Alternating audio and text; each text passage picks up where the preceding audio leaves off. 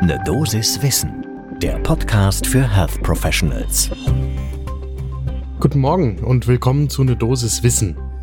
Hier geht's werktags ab 6 Uhr in der Früh um Themen, die Menschen im Gesundheitswesen interessieren. Heute geht's um Langzeitfolgen von Intensivpatienten nach einer Covid-Infektion. Ich bin Dennis Ballwieser, ich bin Arzt und Chefredakteur der Apothekenumschau. Heute ist Mittwoch, der 9. Februar 2022. Ein Podcast von gesundheithören.de und Apothekenumschau Pro.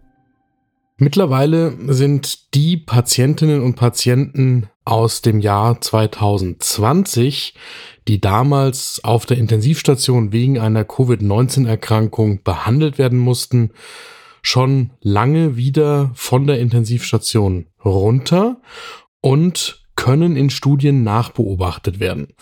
Und das haben Forscherinnen und Forscher getan, die in JAMA eine neue Studie veröffentlicht haben und genau die Frage gestellt haben, wie geht es denen denn ein Jahr nach der Behandlung auf der Intensivstation? Die Studie lohnt einen Blick gleich zum ersten Kaffee des Morgens.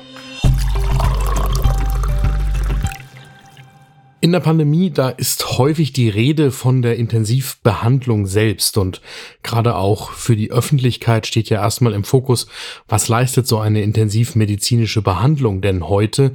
Was ist eine ECMO? Wie funktioniert die? Und was bedeutet das, wenn man akut therapiert wird? Aber was die wenigsten Menschen auch in der aktuellen Diskussion noch im Blick haben bei allen Diskussionen über Long Covid, was brauchen eigentlich Menschen, nachdem sie auf der Intensiv behandelt worden sind, um wieder in ein normales Leben zurückzukehren? Bekannt ist, dass es nach Langzeittherapie auf der Intensivstation das Post-Intensive Care Syndrome gibt, insbesondere nach lange Liegedauer und mit verschiedenen Komplikationen nach langer Beatmungszeit, dem damit einhergehenden Abbau der Muskulatur und den Schwierigkeiten wieder zurückzufinden in eine gewisse Normalität. Beim PICS, dem Post-Intensive Care Syndrome, führt denn auch die ausgeprägte Muskelschwäche auf der einen Seite und dann häufig die Polyneuropathie, die Sensibilitätsstörungen, die ausgeprägt sein können. Außerdem gibt's häufig neben den physiologisch nachvollziehbaren Beschwerden auch die psychischen und kognitiven und auch die müssen im Auge behalten werden. Auch vor Covid war schon bekannt, dass ein ausgeprägtes PIX mit einer erhöhten Mortalität auch nach dem Aufenthalt auf der Intensivstation verbunden sein kann. Ebenso kann das natürlich zu einer dauerhaften Behandlungsbedürftigkeit führen und auch mit einer geringeren Lebensqualität einhergehen. Das erscheint irgendwie ziemlich logisch.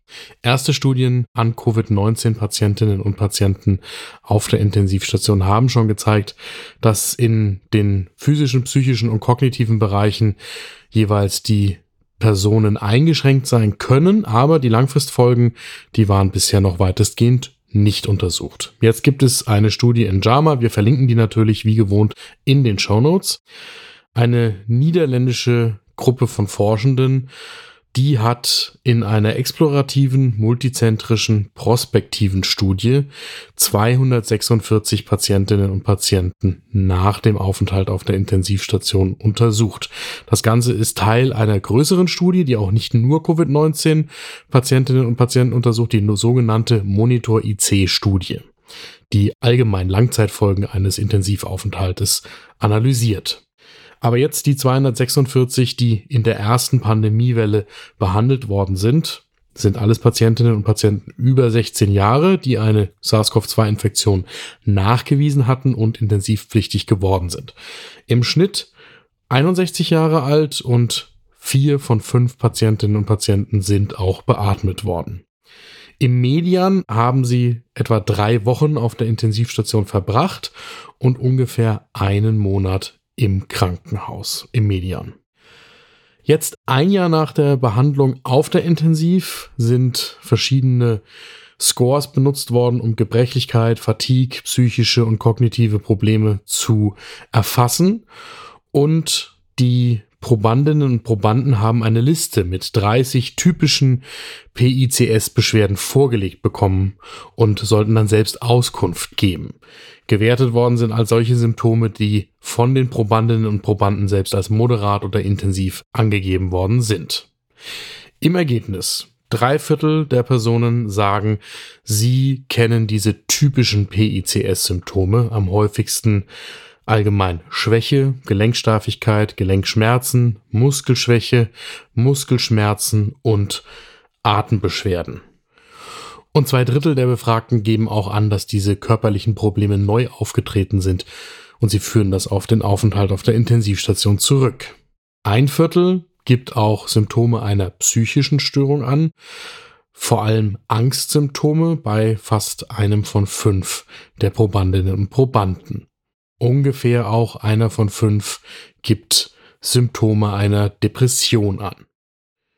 Bei etwa einem von zehn sind die Kriterien für eine posttraumatische Belastungsstörung erfüllt und so ein knappes Drittel der Probandinnen und Probanden nennt zwei Symptombereiche, also meistens körperliche und psychische Beschwerden.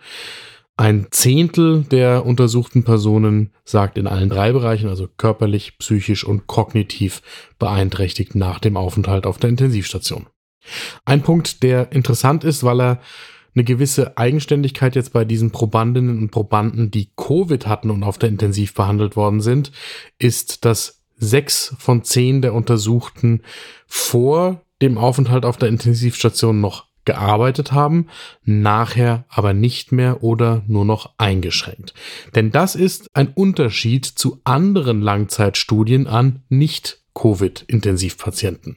Die zeigen ansonsten vergleichbare Werte, und zwar ist das interessanterweise auch bei denselben Forschenden schon publiziert worden in anderen Studienergebnissen, aber der Unterschied ist eben, dass in deren anderen Studien nur rund 43 Prozent der Probandinnen und Probanden nicht mehr arbeitsfähig waren nach dem Aufenthalt auf der Intensivstation.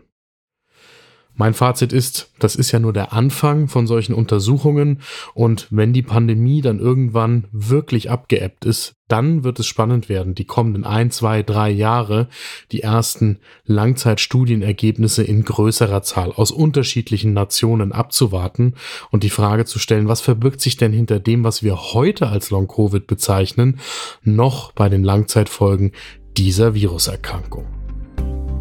Das war eine Dosis Wissen für heute, morgen früh ab 6 Uhr auf allen Plattformen, auf denen ihr Podcasts hört, gibt's die nächste Folge. Und wenn euch dieser Podcast gefällt, dann verratet es doch einer Kollegin oder einem Kollegen. Ein Podcast von gesundheithören.de und Apothekenumschau Pro.